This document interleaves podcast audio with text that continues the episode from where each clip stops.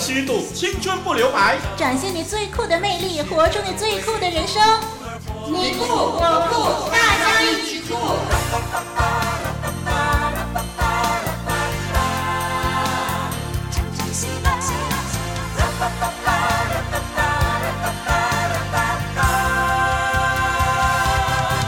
又是大家一起酷的时间，那这是小杨与丽文呢啊和听众朋友一起交流的时间哦。是的，我是丽文，我是小杨，欢迎收听我们的节目。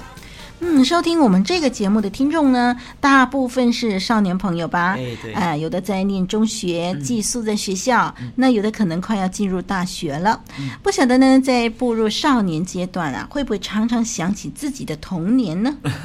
嗯，我本身是会哦，因为我小时候是住在比较属于乡下的地方嘛。嗯。那乡下和大城市就是有所不同啦。嗯。乡下的日子啊，是可以无忧无虑的，哦、而且呢，童年啊所发生的趣事。啊，就会常常浮现呢、啊，在我的脑海里，真的很让人怀念哦。那我相信呢，你是一个有呃这个很美丽、很很很温馨的一个童年哦。嗯、因为从你的分享里面呢，知道呢，你的家庭呢是那么的温暖啊，哎，真的是很幸福。嗯、有些人呢，就是拥有一个美丽快乐的童年。对，当然呢，也不是每一个人的童年都是快乐的啊、哦。对。不过长大以后呢，哎，看你怎么样去走这条人生的路啊、哦。有的人的童年呢是可以很快乐，可是长大以后呢，因为他没有好好的珍惜生命，以致呢就把自己的人生给糟蹋了。对，但是也有的人的童年很破碎。可是他知道如何努力的活出美好，所以呢就有很出色的表现了。哎，对，那就比如说啊，呃，爱迪生好了，嗯、那他小时候啊是大家公认的傻瓜，那就有一天呢，老师就提到啊，母鸡呢是坐着孵蛋的。嗯，那爱迪生听了之后啊。就去模仿母鸡孵蛋哦，希望啊可以孵出小鸡来。结果啊，当然就被大家取笑了一顿了。嗯，不过呢，因为爱迪生啊，他有着旺盛的好奇心和突发奇想。那再加上啊，他不屈不挠的研究精神啊，使他呢成为一名伟大的发明家。是，那还有一位世纪作家海伦凯勒，他从小啊就经历一场大病，后来呢就双目失明，耳朵聋了，而且呢还失去了说话的能力，他的双脚也行动不便。嗯，嗯，虽然呢他曾经很沮丧。但是在家人和老师的爱护之下，他克服了许多的障碍，还考进大学，啊、呃，很会创作。嗯，那虽然呢，他没有健康快乐的童年，可是呢，他笔下的文字啊，却感动了许多人。对，所以呢，透过这些伟人的成长经历啊，我们就能够发现啊，其实无论小时候啊的环境如何啊，嗯，不一定就注定了一个人的未来啊是失败或者没有希望的。嗯，那听众朋友，我们要学习呢。在绝望中看到希望哦。是啊，那对自己的自我认识和肯定是很重要的。对，无论呢你的童年是开心还是不开心，都应该放下，活在当下。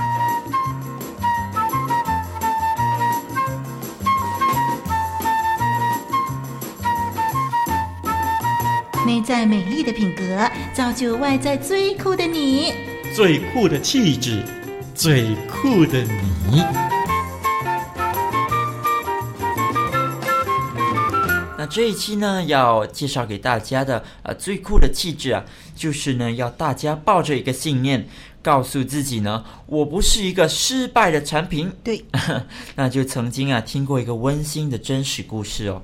那在日本呢，就有一个小女孩，她非常的自卑哦，嗯、因为她的声音啊很难听。哦，那很奇怪啊，天生沙哑，甚至呢啊怪到啊没有人愿意跟她做朋友啊，哦、还常常嘲笑她。那他就因此非常的难过了，他觉得自己啊是一个失败的产品，老天爷对他太不公平了。那后来呢，他就当了舞台剧的演员啊，那才稍稍找回了一点的自尊了。很巧的，当时呢，在日本呢有一个漫画家叫藤子不二雄啊，那他的漫画《小叮当》啊就是哆啦 A 梦啊，非常的受到欢迎哦。那正准备呃将它拍成动画片。那偶然间呢，他就听到了那小女孩的声音哦，嗯、就找了她来试音。诶，小女孩好惊讶哦，那居然会有人看上啊她那个引以为耻的声音哦。嗯、那这个小女孩是谁呢？她呢就是现在动画片中那只机器猫啊，就是小叮当的日语版配音员呢、啊。哦，他那个曾经啊让自己自卑不已，那让她交不到朋友的怪声音呢、啊。居然呢，随着啊这一部的动画啊，就到了世界各地啊，嗯、并且呢，成为许多小朋友们争相模仿、聆听的乐音哦。那过去啊，他所埋怨的。竟然呢，成为今日呢他所引以为荣的。嗯，总之呢，他再也不觉得啊自己是一个老天爷失败的作品喽。嘿，我小的时候呢是看这个小叮当漫画长大的耶。哎，我也是。哇，我对于这只呢热心助人又有点糊涂的这个机器猫啊，真的是如痴如醉耶。哇，我没有想到这动画片的配音员有这么段故事哦。嗯、哇。我看到呢，真的，上帝是全能的哦。嗯、哎，那么一个全能的造物主，他造出来的东西当然是最好的了，哎、所以他不可能造一个失败的作品嘛，啊、是不是？对。所以听众朋友，要是我们觉得说，哎呀，我们身上有什么什么不完美，好像这这个小女孩一样，觉得她声音很不好听啊。对你觉得你身上很多不完美，好像是老天爷不小心给把你给弄坏了啊？如果是这样的话呢，真的你不要这样想，因为你记得啊。你是上帝手中的作品，而且呢，在上帝手中没有失败的产品。对呀，那我们都是上帝造的嘛，所以呢，嗯、我们都不可能会是失败品了。嗯，那因为全能的主啊，他啊是不会也不可能做出失败品的。嗯，那世界上的每一棵树啊，每一只鸟啊，每一个人啊，都是他的精心杰作。是，那都各有特色，都各有不同的价值。那也有着不同的功用，对，也都蕴藏着它美好的旨意哦。是，所以就是说，今天可能你看到的你身上的这些是不完美，可是有朝一日啊，诶，它就会成为很有用的东西了啊。对啊，那些声音很好听的，诶，它都没有机会成为这个小叮当的配音员哦。嗯、可是呢，这小女孩呢，哇，全世界都认识她的声音哦。嗯、也就是说呢，听众朋友，如果你觉得哪儿不如人呢，不要觉得羞耻，因为在上帝眼中呢，你是美丽有用的。嗯，嗯，上帝的手中没有失败品，每一个人可以是最棒的，都是上帝的精心之作。嗯，那除非他还没有开始善用他自己的恩赐和特质。对呀、啊，那一个很酷的人啊，要常常对自己说：“我不是一个失败的产品。”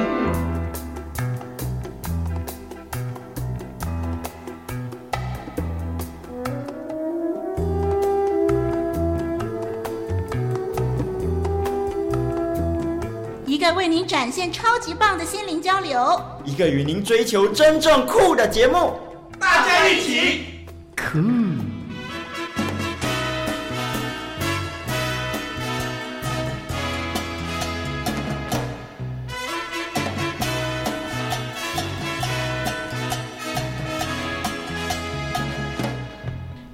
丽文跟小杨呢，就尽可能呢，在节目当中呢，哎，给您找一些的资料，就是把这个世界上一些奇奇怪怪的东西呢，给您分享啊。哎、因为这个世界啊，无奇不有呢。对，嗯，这回给大家介绍树还有花。呃，我们来看看树啊，这个世界上各种各样的树，在这里呢，就要介绍呢，其中几种的树呢，有一种呢，它是会。呃，发痒的哦，哎、哦，你怕瘙痒吗，小杨？怕，真的很怕。那哎，这个原来树呢也会怕痒哦。嗯、呃，在这个中国陕西省呢，就有一种怪树啊，嗯、那么它大概是有三米高。呃，据说啦，人们呢用手指呢在树干跟这个根部之间搔几下的话呢，这个树的枝叶呢就会随着手指的骚动而轻轻的摇摆，哦、啊，好像就告诉人家说，哎呀，我好痒，好痒。这样子啊、哦，那手指搔的越快呢，树叶也摇摆的越快，所以啊，当地人呢就称它为“痒痒树”。我很想去看，真有趣啊！嗯，还有一种树叫做糖树啊，呃，它是生在这个柬埔寨的深山野林里头的。啊、呃，为什么叫糖树呢？它的树枝或者是它的树根啊，如果是被割断以后呢，就会流出甜甜的汁液。哦，哦，当地的人呢，尝到呢，觉得哇，这个是很甜，好像糖一样，哦、所以就称它为糖树。嗯、哎，不过呢，不晓得有没有毒啊？对，我也是在想这个问题啊。嗯，所以还是不要随便尝。嗯。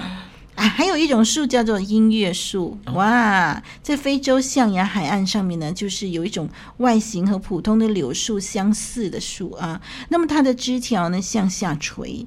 当这个微风轻轻的吹来的时候，树叶就互相碰撞，就会发出清脆的响声，好像琴的声音啊、哦，也好像歌声哦。哇 我想呢，小杨你很喜欢音乐，对这一种树应该有兴趣吧？嗯、对对。嗯，接下来的树大概你没有兴趣了，那是吃人树啊！我常在这个动画片上面看到吃人树，我就在想，有真的有这种树吗？那。据说呢，在印尼爪哇岛上面呢，就生长着一种呢会吃人的树，它的名字叫做电柏。呃，电柏呢，它长着很多的枝条。那有的长得很长，一直拖到地上；有的枝条呢，呃，好像呢就快要断了的电线一样。当风一吹，呃，轻轻的摇晃起来啊。那如果呢有人啊或者是动物啊不小心去碰到它一根的枝条啊，这所有的枝条呢就会同时伸过来，把人或者是动物紧紧的缠住。哇，就像你看那动画片上面那个吃人树一样了。这时候呢，这个枝干和枝条呢还会分泌出一种很黏的。的这个液体胶液啊，牢牢的把人或者是动物、植物黏住，直到呢乐死为止啊。那这种吃人树啊，长期呢是生长在缺乏养料的土壤里头，它就将人和动物腐烂的尸体呢作为养分，然后呢，它的枝条又伸展开来，等待下一个猎物的到来。哇，真的很恐怖哦，所以你小心哦。嗯，好，我们介绍了树，现在呢，我们就谈谈花吧。嗯、花就没那么紧张了。呃，不晓得呢，听众朋友知不知道？呃，这个鲜花节有没有听过呢？哎，意大利的首都罗马呢，它附近呢有一个小城镇啊，它每一年都会欢度一次的鲜花节。哦。这个鲜花节前夕啊，年轻男女呢从四面八方呃聚集在一起，在城里头呢的一条马路上面啊，就用鲜花呢精心设计各种的图案，使到这个马路啊一夜之间就出现了一条三百米长、九米宽的五彩缤纷的花地毯。哇，哇，真的很想去哦。对，哎，听众朋友不晓得你知不知道鲜花节是什么时候？啊，如果你知道意大利的这个鲜花节的日期的话，来信告诉小杨跟丽文哦。好，嗯，还有一种花呢，它是会催眠的耶。嗯，呃，小杨，你有没有失眠过啊？嗯，有。嗯，失眠的滋味真的很不好受吧？对对。啊，那么有一种花呢，它是会催眠的。我看呢，我们可以试试看啊。这个在这个坦加尼卡呢，就有一种木菊花。那么它是生长在山野里头，它有很强的催眠作用。不管是人还是动物呢，只要吃了这种花呢，就能够马上入睡。啊，据说即使是犀牛。呃，只要是吃了少量的木菊花，也会昏睡。啊、哇，所以失眠的人可以试试看。啊、不过要自杀的人呢，大概呢就不能够把这个当成安眠药把它吃下去啊、哦，真的是要很小心了。嗯，还有一种，我、哦、看不谈花了，我们谈鸟吧。嗯、好好好 哎，小鸟啊，知道小鸟的声音本来就是让人一个印象就是很清脆、很悦耳啊。嗯、可是有一种鸟的这个声音就不是这样了。那是在巴西森林里边，巴西森林里边呢有一种鸟，它的叫声呢好像这个敲响的大钟一样，当地人就叫它钟鸟。天气热的时候啊，这种呃鸟呢，它羽毛非常美丽的，那么它呢会大声的叫起来。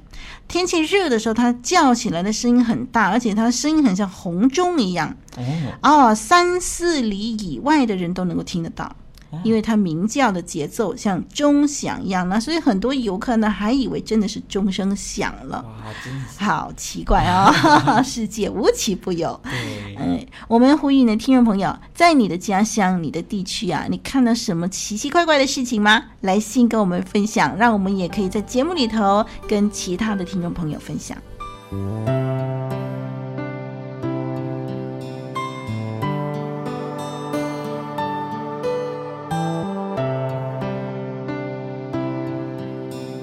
个个奇妙的人生，一次次奇妙的转变，是你，主耶稣，改变了我的生命，丰富了我的人生。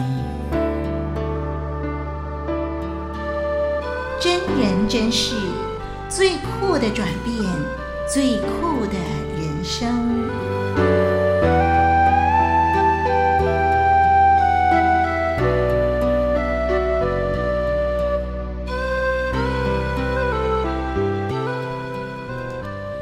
众朋友啊，我们常常呢都在节目里面跟你们分享啊啊许多的人啊，他们的生命呢得到了改变。那这些改变呢、啊、都不是偶然的。嗯，那今天呢最酷的转变呢、啊、就要分享呢啊何静的故事了。嗯，那何静呢，他从小啊就生长在一个非常美满的家庭了。他从小呢就是一个爱读书的小孩，那成绩呢也非常的优越。那从小学呢到中学，他都是第一名哦。嗯，那何静呢，并不是一个天资特别好的学生，不过呢，他一直相信啊，勤能补拙，所以呢，他就一直很努力。那在他的世界里头啊，就是读书上学。那他从来没有想过啊，要去认识多一些的朋友。嗯，那何静呢，就把自己关在自己的一个小空间里了，平常接触的就是书本和家人呢。但是啊，他从来都不觉得这样有什么不好啊，反而呢，他一直啊以自己的勤劳和好成绩为自己的骄傲。嗯，那他对自己的这一点感到自信和自豪。虽然呢自己没有朋友啊，但是对他来说那都无所谓了。何静呢，从小学到中学啊，都过得非常的顺利，那成绩呢也很优异哦，一切看起来都是那么的好啊。直到呢他踏入了大学先修班哦。因为担心成绩不够突出啊，不能够直接进入大学读医科，那何静呢就选择啊走一条比较有把握的路了，就是先去就读大学先修班，然后呢再去外国读大学。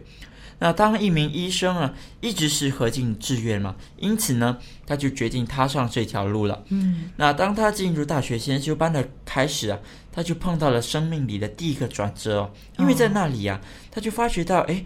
一山还有一山高哦，因为呢，他因为啊语文上的一些转变呢，就自己适应不良，而导致呢自己的学业啊开始的下滑。嗯，那一向来学业都一帆风顺、名列前茅的何静啊，突然间呢就遇到了打击，嗯，他的自信心啊也第一次受到了挫折。嗯，他就突然间意识到啊，哎。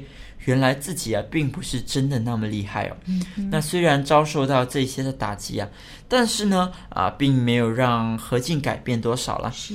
反而呢，他意识到啊，嗯，既然自己身边的人都比自己强，那么他应该想办法如何的去学习他们读书的诀窍。嗯。于是呢，何进就开始交朋友了。但是很明显呢，他是带着其他的动机来交朋友的。是。所以久而久之啊。那些朋友啊，也看透了他的居心，那也不喜欢跟他来往了。但是呢，对何进而言，那没什么，因为对他来说啊，比起真正的友情呢，如何学到他们读书的诀窍更为重要。因此呢，每当他认识了成绩好的朋友啊，他就会用同样的方式从他们身上得到好处。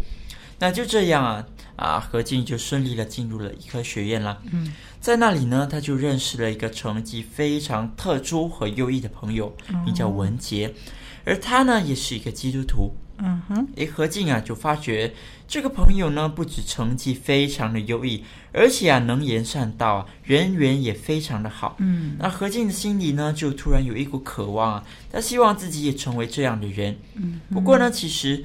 啊，何静的心里啊也很讨厌这个人啊，因为他觉得他嗯、呃、太热情了，哦、他不喜欢。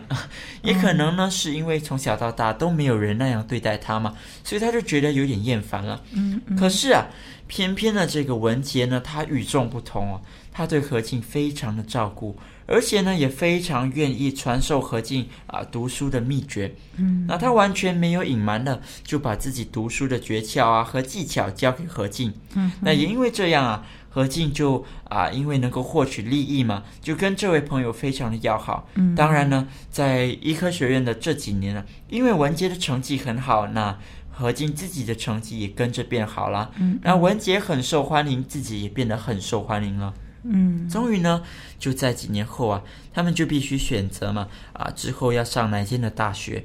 通常呢，在这个时候啊，每个人啊都会和朋友分离的。嗯嗯。那因为呢会被啊分配进不同的大学嘛，那何静就告诉自己了。之后呢，他不想再和文杰一起了，而他呢也坦白的告诉这个朋友了。那对何静来说啊，他已经忍受了这个朋友三年了，而且呢，他对他只有啊利益上的关系，而没有友情哦。那文杰当然是很伤心了。因为他自己啊，一直呢是把何静当成好朋友了，嗯，而且呢，他自己也是很希望啊，能够跟何静一起去同一间大学深造的啦。嗯嗯。那啊，不过无论如何啊，去哪一间大学其实都由不得自己决定嘛，是，而是每个人啊填了自己的十个志愿，然后再由校方筛选。是。那结果奇妙的事情哦，就居然发生了。嗯嗯。何静和文杰啊所填写的十个志愿当中啊。前面七所志愿大学居然完全相同啊！啊 怎么可能嘛？嗯、那他完全没有和文杰讨论过这件事。不过，怎么可能会有那么巧的事情呢？嗯、结果更巧的事情又发生了，哦、他们被同一间大学录取了。哇 那何静呢就感到很惊讶了，嗯、但是呢也不是很愉快了。嗯、虽然自己进入了啊自己的第一志愿大学嘛，但是啊由于文杰的存在，他就觉得很不甘心。嗯，不过呢无奈归无奈了。何静想，嗯，既然事情都已经成定局了，就只好接受了。嗯哼，那就这样啊，两个人一起去到英国留学。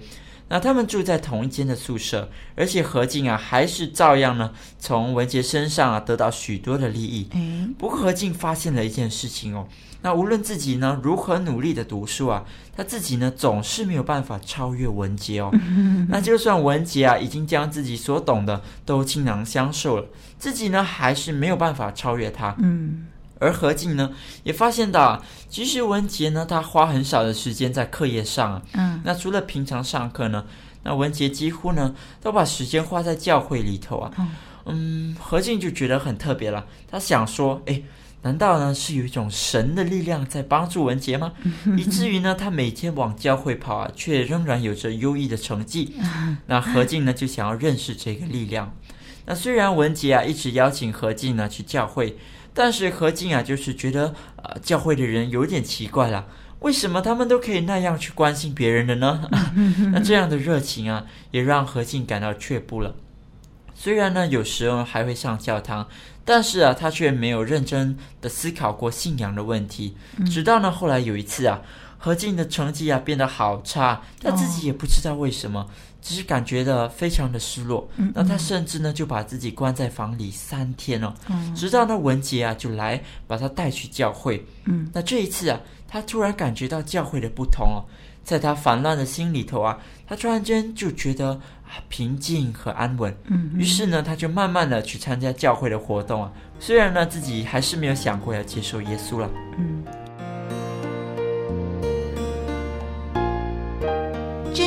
真是最酷的转变，最酷的人生。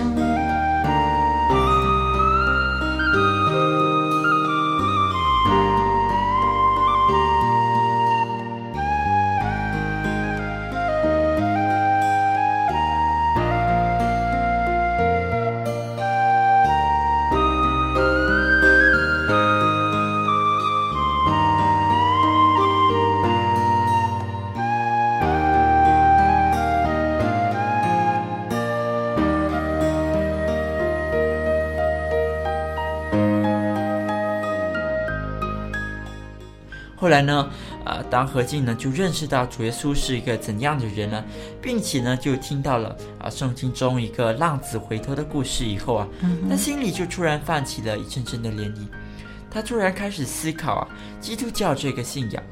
不过那时候呢，他还没有想过要接受主耶稣，因为呢他记得啊自己在出国读书前呢。父母曾经告诫他绝对不能够信耶稣啊，哦、因此呢，这件事情啊也一直拦阻着他去打开心门了。嗯，那大学里头啊就有很多免费的东西可以享用嘛，比如说食物啊、酒啊。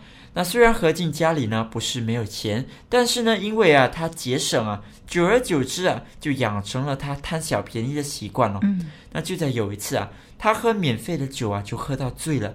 那隔天的时候呢，文杰就来找他。啊，并且呢，就表示啊，自己啊，对他这种啊贪小便宜的举动啊感到非常的失望啊。嗯。因为明明何敬啊没有必要这样嘛，嗯嗯，但是呢，他居然贪小便宜到这种的程度，让文杰非常的失望。嗯，那何静呢就决定改过，于是呢他就向文杰道歉。但是啊，让何静印象最深的是啊。这个朋友和他非亲非故，但是呢，却为着他的品格的堕落而掉下眼泪哦。嗯、明明自己一直啊很明显的在利用他嘛，但是他却是啊为着这个朋友的品格而流下眼泪。嗯，何静真的感觉到很惊讶。啊，所幸这个朋友没有离开他了。呃，并且在后来的日子啊，一直是提醒着他，在品格上也帮助着他，真的很难得。对呀，那何静呢，终于就慢慢打开啊自己的心门了，而他呢，更是在一次的考试前夕啊，他就经历了上帝的能力。嗯，那那一次呢，是一个实习的考试前夕。而啊，这个何庆就非常的紧张啊，手也非常的冰冷。那对一个实习医生来说啊，这样的情况呢，就是手非常的冰冷啊，可能导致啊自己过不了关哦。对。那于是呢，他求上帝帮助他，让他的手不要那么冰冷。怎么知道啊？才一祷告完。他突然间感觉到有一把的火啊，仿佛呢就在他的臀部燃烧起来哦，嗯、一股的热量就突然冲到了全身哦，非常的烧哦，嗯嗯，而自己呢就突然不断的哭了起来哦，嗯，他突然明白了，世界上真的有一位神啊，就是那位听他祷告的主，何进真的感受到了，嗯，那就在后来的圣诞节啊，当他听见许多的亲戚在告诉他耶稣爱他，耶稣愿意帮助他的时候啊。他相信主耶稣，嗯，他知道自己需要这个救恩哦，他也知道自己是有限的，他知道主耶稣从一开始怎么样巧妙的安排啊，让他去英国啊，让他认识文杰啊，并且发生了那么多的事情哦，嗯，他清楚的知道，就是这位主耶稣哦，这位主耶稣就是真正的神，就是他所需要的那一位。哎，何静啊，他当然就很开心的接受了主耶稣啊。不过让他更开心的是啊，当他回国呢，把自己接受主耶稣的事情告诉父母之后啊，嗯，他们居然不是何静之前担心的那种啊激烈的反对哦，哦，反而是非常平静的接受啊，嗯，因为他们发觉到啊，自己的儿子呢信了主耶稣啊，反而呢成了一个更好的人啊，哼，嗯，何静啊就感到很惊讶了。更是呢，感到非常的奇妙啊！他知道这一切都是上帝的安排哦，嗯嗯是上帝呢，他自己软化了自己的父母。嗯嗯，那经过了那么多年啊，何静知道啊，主的爱呢一直在跟随着他，并且呢是主耶稣的爱啊，化解了他的冷漠和他许许多多不好的习惯了。嗯，从前那个冷漠的何静呢，已经不存在了。接受了主耶稣啊，何静活出了一个充满爱、充满喜乐、充满热情的人生哦。嗯，何进现在呢，就正用自己的一切来献给主，而他的生活啊，也过得非常的精彩啊。生命得到了改变呢，是因为他接受了主耶稣啊。嗯，唱呀唱呀唱，唱着赞美歌，流啊流啊流。流到我心头唱呀唱呀唱，唱着赞美歌。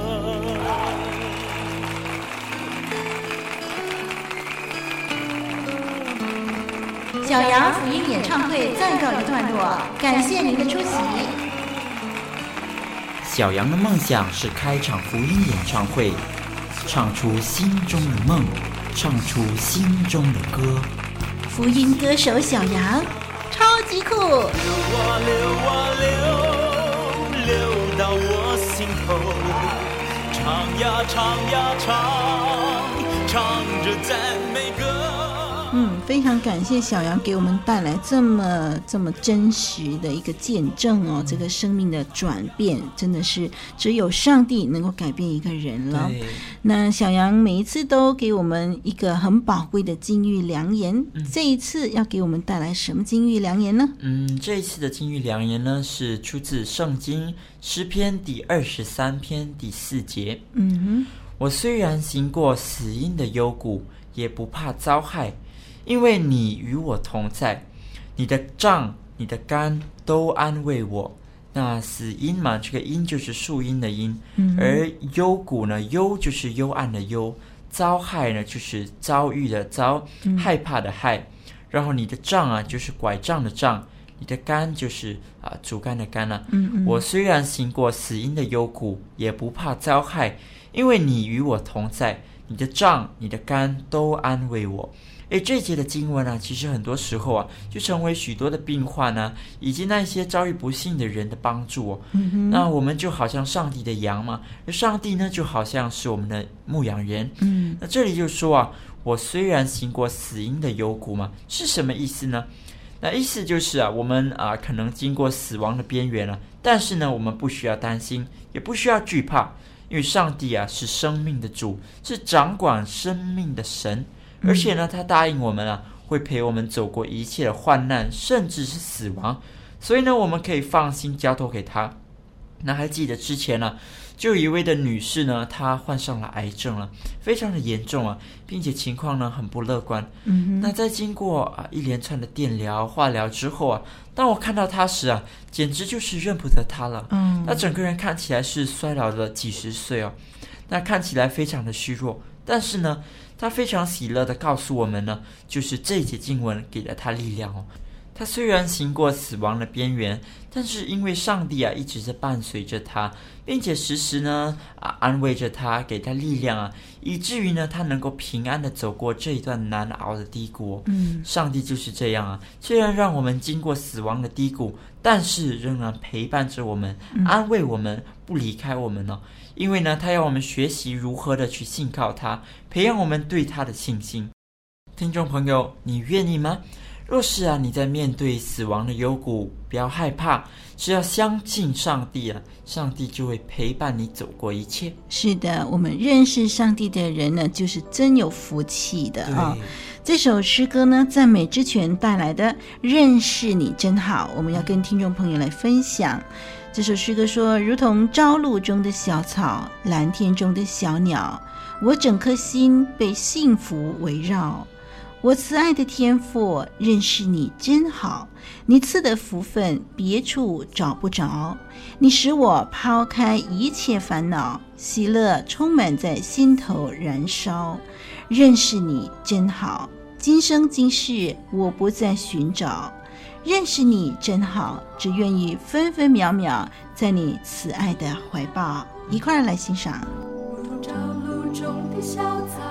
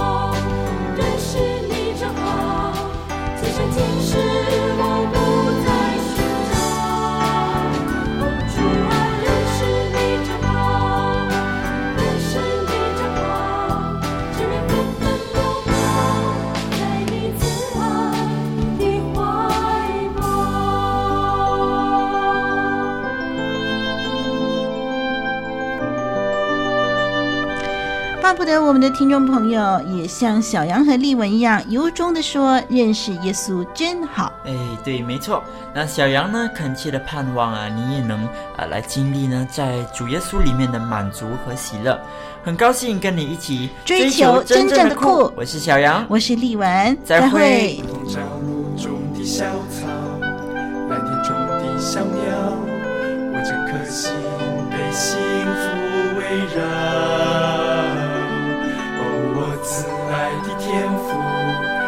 是你最好，一丝的福分别处找不着。你是我